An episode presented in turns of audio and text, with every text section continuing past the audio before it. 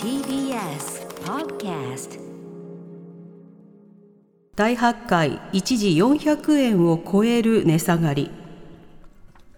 今年最初の取引となる大発会を迎えた今日の東京株式市場日経平均株価は取引開始直後から大幅に値下がりして午前中には一時400円を超える下落幅となりました。これは日銀が大規模な金融緩和策をさらに縮小するのではないかという観測から円高ドル安が進み企業業績に悪い影響を及ぼすという警戒が広がり加えて3日のアメリカ市場でアップルなどハイテク株が大きく下落したことが相場の重しになった形です。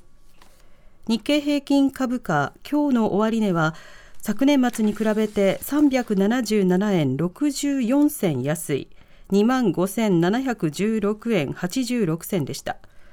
一方円相場は昨日一時1ドル129円台と7ヶ月ぶりの水準まで円高が進み10月下旬につけた151円台という歴史的円安からおよそ2ヶ月半で20円以上戻したことになり企業や投資家にもリスク要因となる不安定な幕開けとなりました。仕事始めの岸田総理が年頭記者会見。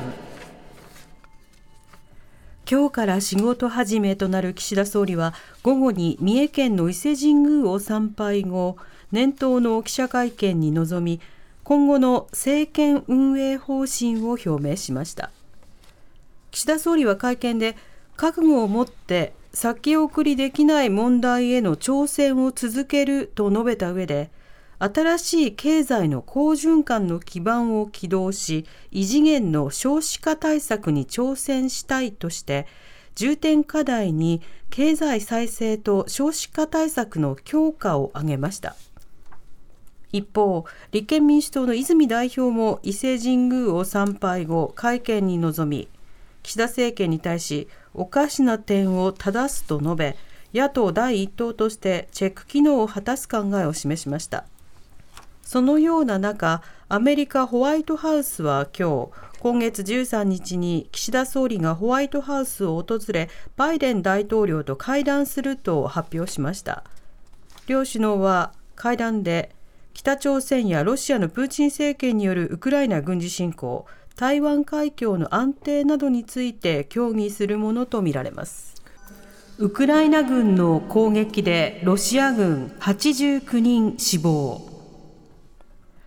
ロシア国防省は4日、ウクライナ東部ドネツク州マキーウカで、ウクライナ軍による砲撃を受けて死亡した兵士が89人まで増えたと発表しました。部隊の副司令官の死亡も確認されたということです。当時の状況を調査中の委員会は、禁止されているにもかかわらず、敵の武器の届く範囲で個人の携帯電話を使用したことによりウクライナ側が軍人の位置を特定できたとしています一方ウクライナ軍は3日隣接する東部ルハンシク州でロシア軍側の弾薬庫を破壊したとして映像を公開しました。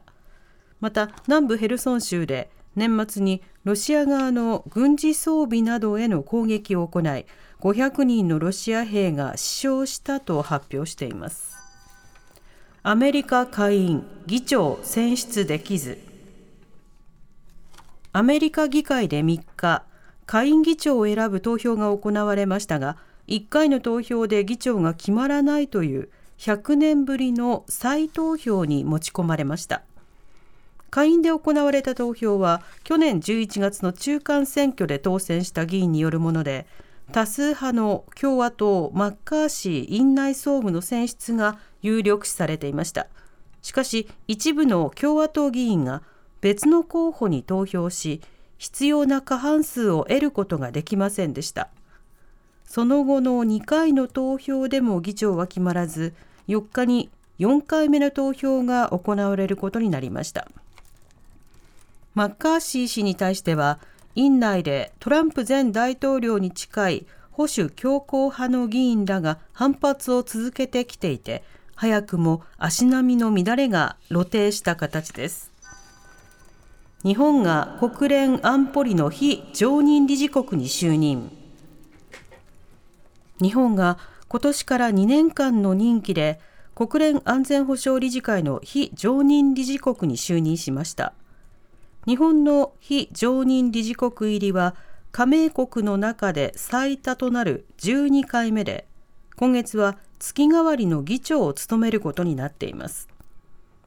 日本の石兼公弘国連大使は3日、北朝鮮の核・ミサイル開発について、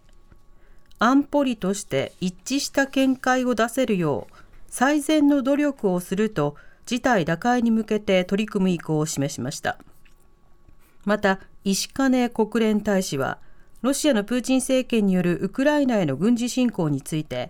安全と生活が脅かされている人々のために何ができるのか考えなければならないと話し他国と協力して責務を果たしていきたいと強調しました。小池都知事が子どもに月5000円程度給付を表明。東京都の小池知事は今日都庁での新年の挨拶で少子化対策として都内に住む0歳から18歳の子どもに1人当たり月5000円程度を給付する意向を明らかにしました。所得制限は設けず関連費用を2023年度予算案に盛り込むことを検討しています。小池都知事は去年の全国の年間出生数が80万人を下回り過去最小となる見通しとなったことに触れ社会の存立基盤を揺るがす衝撃的な事態だと指摘。また小池知事は国の2023年度予算案では直ちに少子化から脱却する勢いになっていないとして一刻の猶予も許されない都が先駆けて具体的な対策を充実させていくと述べました。渋谷区公式ウェブサイトをアノニマスがサイバー攻撃か東京都渋谷区は昨日区の公式ウェブサイトが閲覧しにくい状態になり区に区のツイッターアカウントはアノニマスと名乗る国際ハッカー集団による妨害行為とみられると発表しました一方アノニマスを名乗るツイッターのアカウントは昨日渋谷区がホームレスのシェルターを閉鎖することへの抗議として区へのサイバー攻撃を行ったことをほのめかす投稿を英語で行いました。